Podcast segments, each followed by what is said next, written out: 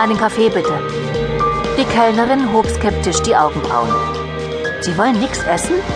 fragte sie.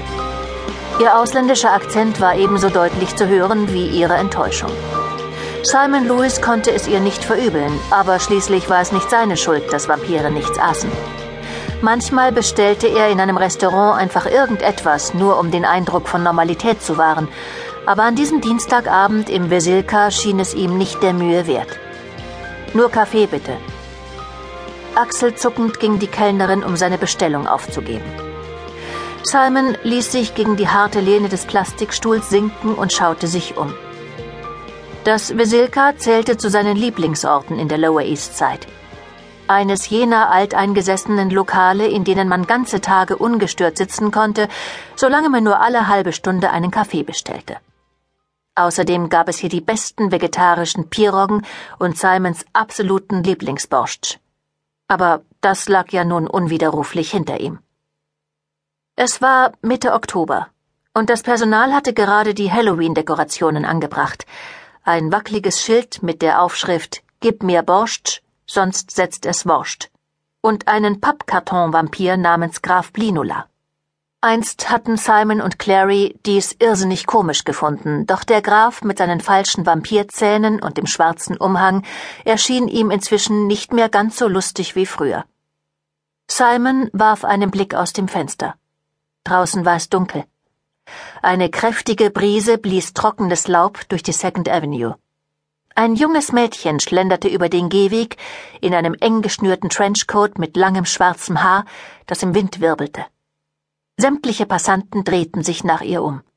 Auch Simon hatte früher solchen Mädchen nachgeschaut und sich gefragt, wohin sie wohl gingen und mit wem sie verabredet waren. Jedenfalls nicht mit Jungs wie ihm, so viel war mal sicher. Doch auch was das anging, hatten sich die Zeiten geändert. Dieses Mädchen war tatsächlich mit ihm verabredet.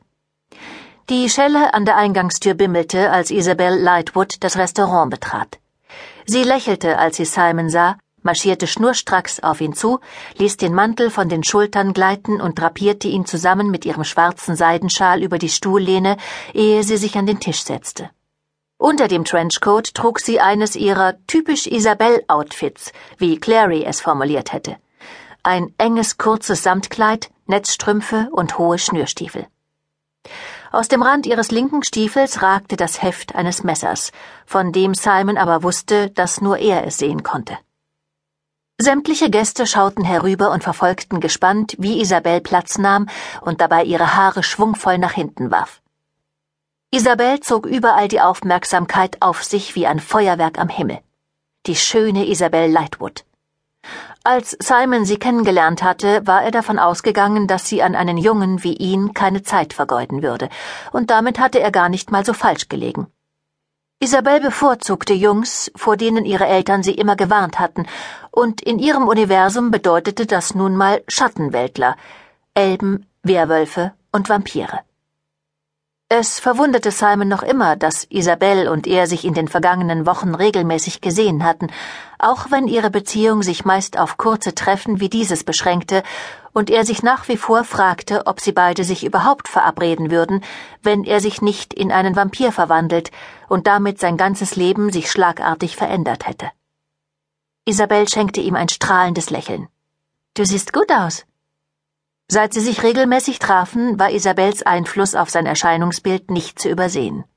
Sie hatte ihn genötigt, seinen Kapuzenpulli gegen eine Lederjacke zu tauschen und seine Turnschuhe gegen Designerstiefel.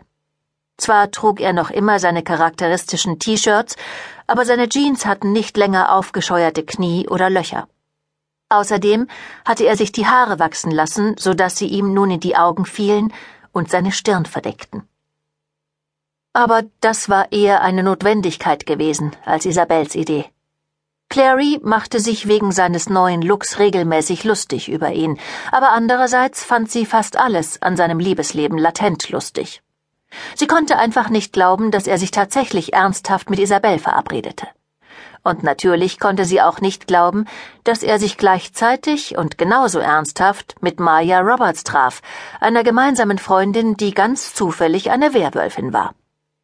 Und Clary konnte erst recht nicht glauben, dass Simon weder Isabel noch Maya von der jeweils anderen erzählt hatte.